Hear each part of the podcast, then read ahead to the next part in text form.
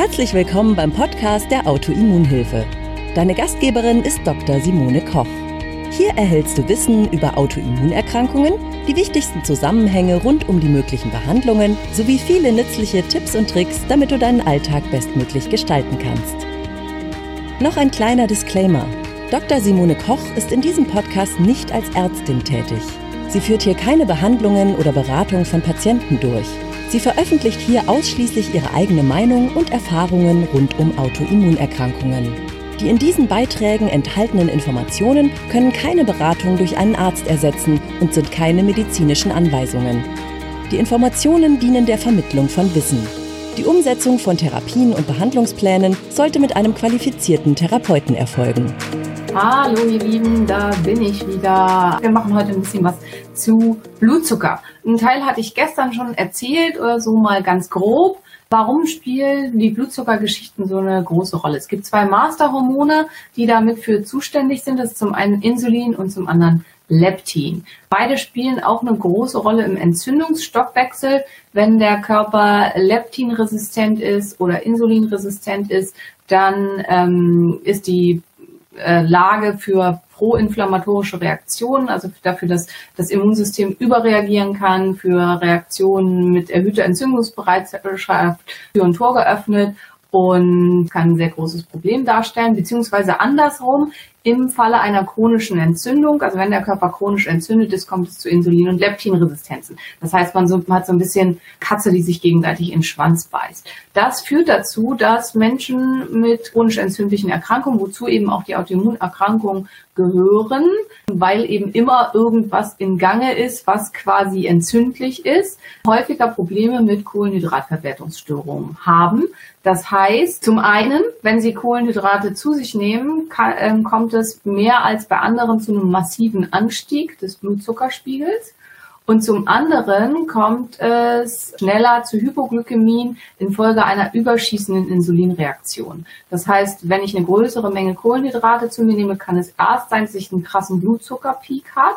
Das ist so ein bisschen, als wenn man Öl ins Feuer gießt. Also man ähm, feuert den Körper nochmal richtig an. Die Mitochondrien werden überladen mit Glucose. Die, der Zitratzyklus läuft zu schnell und in diesem Rahmen steht, tritt viel oxidativer Stress auf, was problematisch ist und was eben die Autoimmunerkrankung oder die Autoimmunreaktion nochmal ordentlich anfeuern kann, was ungünstig ist und zum anderen in der Folge wird dann überschießend Insulin ausgeschüttet. Das wiederum ähm, führt dann zu einer Hypoglykämie, die reaktiv zu einer Ausschüttung von Stresshormonen führt. Hier vor allen Dingen Cortisol, aber auch sehr viel Adrenalin. Also vor allen Dingen dieses Hangry, dieses, dass man so richtig aggressiv ist und zum Teil mehr oder weniger ja, also wirklich Aggressions- oder Gewalttendenzen hat. Also dass man so Gedanken hat, dass man, ich könnte dich umbringen, was man natürlich nicht tut, Gott sei Dank. Aber das ist so ein typisches Symptom von einer Hypoglykämie, die durch Stresshormone ausgeglichen werden muss vom Körper. Diese Hypoglykämie zu erwischen ist ganz, ganz schwierig. Also dazu müsste man einen ganz kleinen, kurzen Moment erwischen, in dem der Körper sich dann wirklich hypoglykäm zeigt.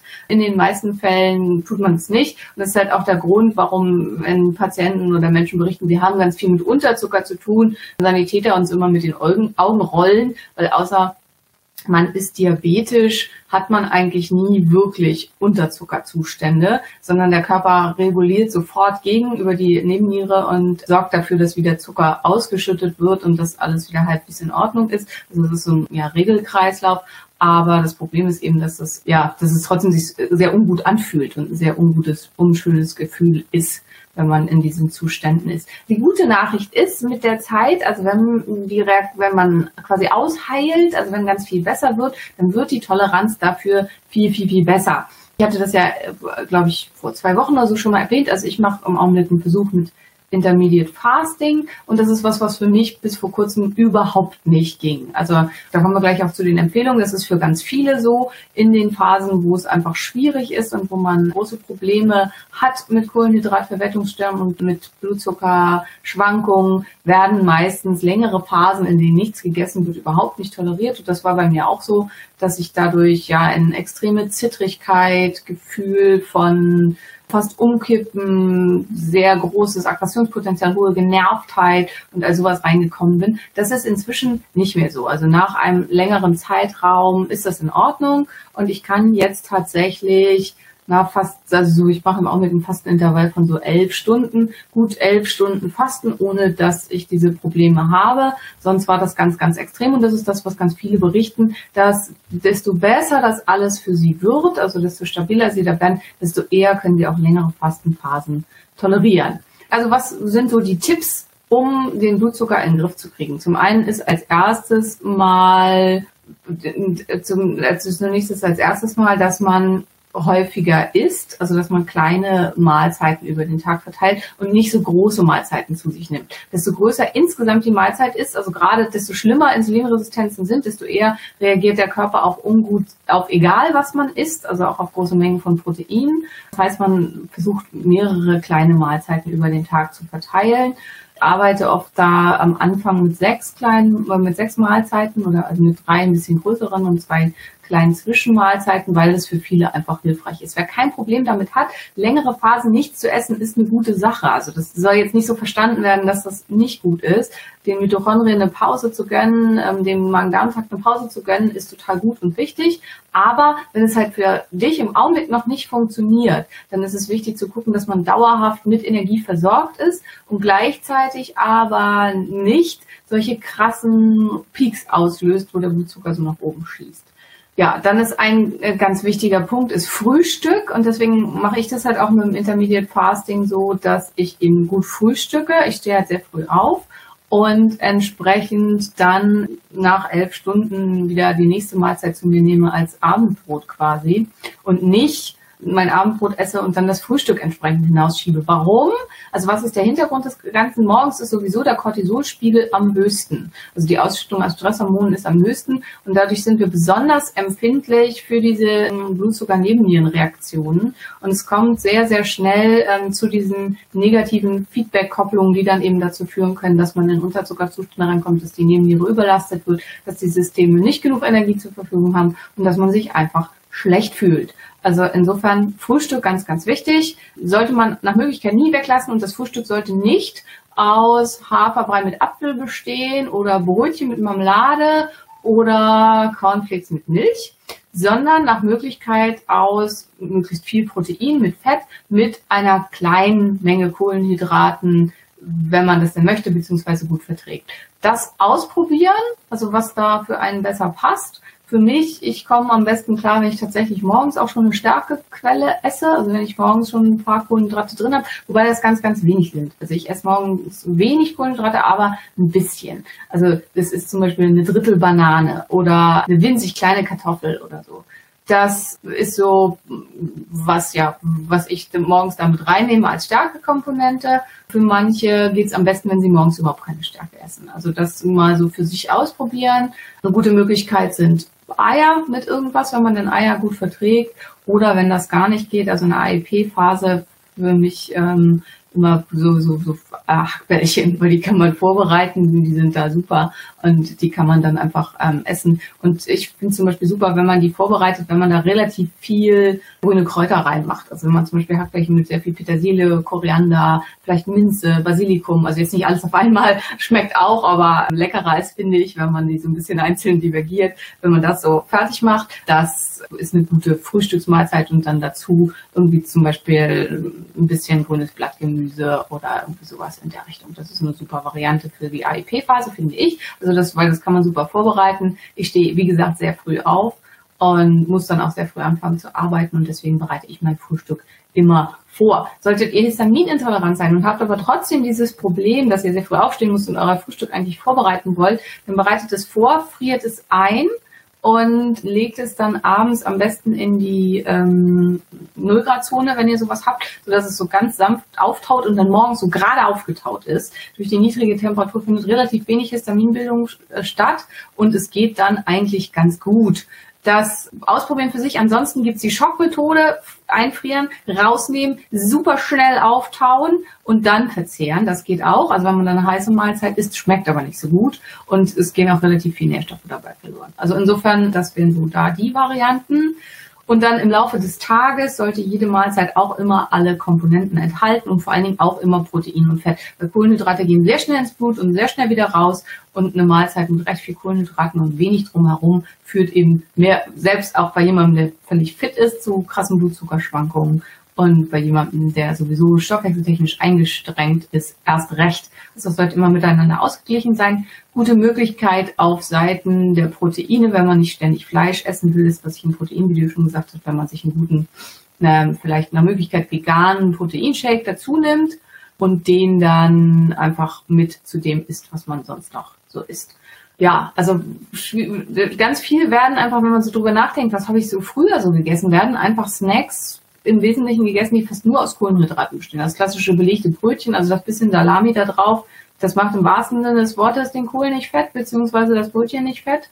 Und Müsli, Cerealien, auch so ein Klassiker, ein Müsli-Riegel, was man sich irgendwie zwischendurch so mal reinschiebt. Alles extrem kohlenhydratlastig und macht halt krasse Blutzuckerpeaks und dann gleich wieder runter. Das kann man gut vorbereiten. Ein Klassiker, also wenn man keine Histaminintoleranz hat, bei Histaminintoleranz ist das ungünstiges Beef Jerky was das am besten auch selber machen. Beef Jerky, was man so kaufen kann, also außer man bestellt irgendwie bei Paleo Jerk oder wie die irgendwie heißen, die haben auch ganz Gutes. Weil hier in Berlin gibt's eine, die man kaufen kann, die haben selbstgemachtes Beef Jerky, das kann man gut kaufen. Ansonsten macht man das am besten selber. Da Beef Jerky sehr teuer ist, lohnt sich das auch insgesamt, das selber zuzubereiten und schmeckt besser und man weiß, woher das Fleisch kommt und so weiter. Also das wäre zum Beispiel eine gute Möglichkeit, die man sich in die Tasche stecken kann.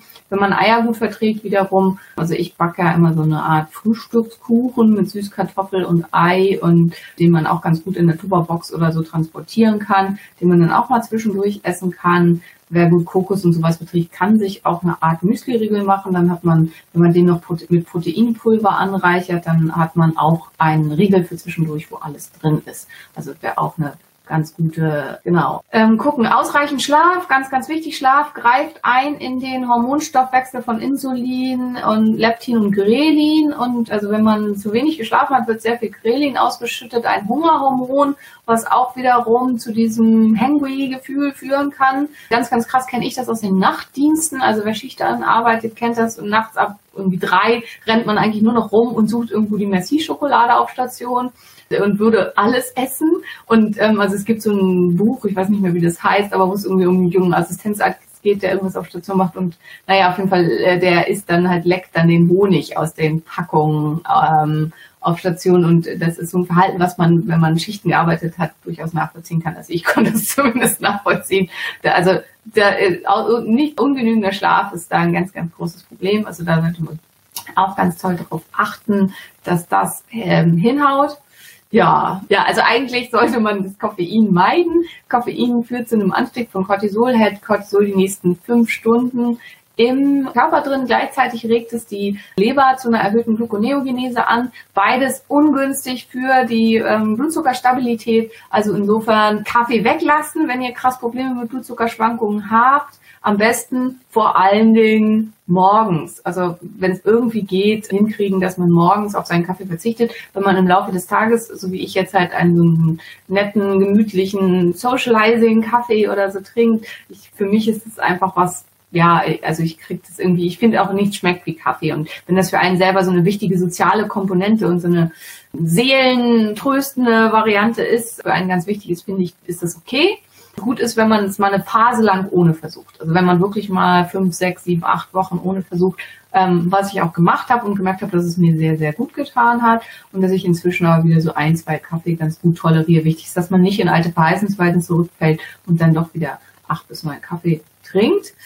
Ja, nicht langfristig fasten, das habe ich schon gesagt. Und ach so genau, und darauf achten, welche Lebensmittel für euch problematisch sind. Also bestimmte Nahrungsmittelintoleranzen können auch diese Blutzuckerpeaks machen. Milch ist ein ganz, ganz großer Faktor. Das hatten wir auch schon in, in dem Milchvideo, aber ich sage es trotzdem nochmal. Also Milch hat eine paradox insulinotrophe Wirkung. Das hat unter anderem damit zu tun, dass das von in der Milch gebildete Casiomorphin, Beta-Casiomorphin als Lektin in, an unseren Zellen wirkt und die Wirkung von Insulin imitiert und dadurch dann eben eine insulinartige Wirkung entsteht. Die Zellen die Glucose aus dem Blut holen und reaktiv zu einer Hypoglykämie kommt mit den Folgen siehe Anfang des Videos. Und dass das eben ungünstig ist. Also Milchprodukte sind für sehr viele ein Problem in der Stabilisierung von Blutzuckerspiegeln. Wenn ihr es irgendwie so gar nicht hinkriegt und immer wieder Phasen habt, wo ihr extrem hangry seid und ihr esst noch Milchprodukte, dann versucht es mal ohne Milchprodukte. Für mich war in der Phase noch vor einem Jahr waren Milchprodukte ein ganz, ganz großer Trigger von Blutzuckerschwankungen und auch dann von extremer ja, Aggression und Genervtheit und ähm, solchen Geschichten. Und ansonsten gucken, also man sollte nach Möglichkeit keine ganz, ganz Lebensmittel ganz hohen glykämischen Index essen, wobei ich das immer so ein bisschen schwammig finde. Also theoretisch ist es durchaus möglich, halt eben auch Lebensmittel zu essen, das einen hohen glykämischen Index hat, wenn man es mit entsprechend Fett und Protein ihn ausgleicht und davon eben keine riesigen Mengen isst. Also zum Beispiel Schnittlauch hat einen ganz hohen glykämischen Index, weil es sehr viel Kose in der, den Dingern enthält, aber kein Mensch isst 120 Gramm Schnittlauch oder so, das wäre ziemlich eklig. Und andere Lebensmittel, ähm, ja, von denen isst man eben gern sehr, sehr viel und da muss man sich dann entsprechend einschränken. Also dass man jetzt eben nicht so eine riesen fette gebackene Süßkartoffel isst und dann quasi eigentlich noch fast gar nichts zu, sondern davon lieber nur von der Hälfte ein Drittel und dann eben ganz viel andere Sachen dazu. Das ist dann wahrscheinlich okay und da muss man mit rumspielen. Und da kann ich jedem nur empfehlen, sich mal für eine Weile eventuell ein Blutzuckermessgerät zu kaufen und zu gucken, wie, also wenn ich so Zustände habe, in denen ich mich einfach extrem schlecht fühle, entweder sehr müde, sehr erschöpft, sehr niedergeschlagen oder sehr aggressiv, sehr genervt. Wie korreliert das mit meinem Blutzucker? Ein günstiges Blutzuckergerät gibt es so für 20 Euro. Meistens gibt es ein paar Teststreifen und eine Lanzette dazu, sodass man zumindest für ein, zwei Monate mal versuchsweise so ein bisschen herummessen kann. Das funktioniert ganz gut. Kleiner Tipp, ähm, also das wird meistens so gezeigt, man soll so oben in die Fingerbeere stechen. Das ist sehr schmerzhaft und sehr unangenehm. Man kann durchaus in die Seite von der Fingerbeere stechen. Das läuft das Blut auch tendenziell ein bisschen besser. Und das ist bei weitem nicht so schmerzhaft, wie wenn man in die Mitte der Fingerbeere sticht. Also das, wenn ihr das versuchen wollt, ist das eine gute Möglichkeit, weil das wird immer mal wieder gefragt. Also für die, die so richtig krass Biohacking betreiben wollen und rausfinden wollen, was ist jetzt was und so, weil das Interesse war auch zum Beispiel groß an dem Temperaturmesser, also an dem iButton, da wurde ganz viel gefragt im Nachhinein per PN, wo, wo kriege ich den? Also das Interesse an so Biohacking-Sachen ist immer relativ groß. Es gibt von Freestyle gibt es den Sensor, der ähm, in den Oberarm, also meistens in den Oberarm ins Unterhautfettgewebe eingestochen wird und mit dem man dann so oft am Tag messen kann, wie man möchte und eine sehr tolle Kurve ermitteln kann. Also das ist sehr spannend und ich weiß einige von einigen, die kein Diabetes haben, aber die das trotzdem für sich machen, weil sie einfach interessant finden, was bei ihnen so passiert. Ich hoffe, es war für euch was dabei. Ich wünsche euch noch einen fantastischen Tag und bis demnächst. Tschüss.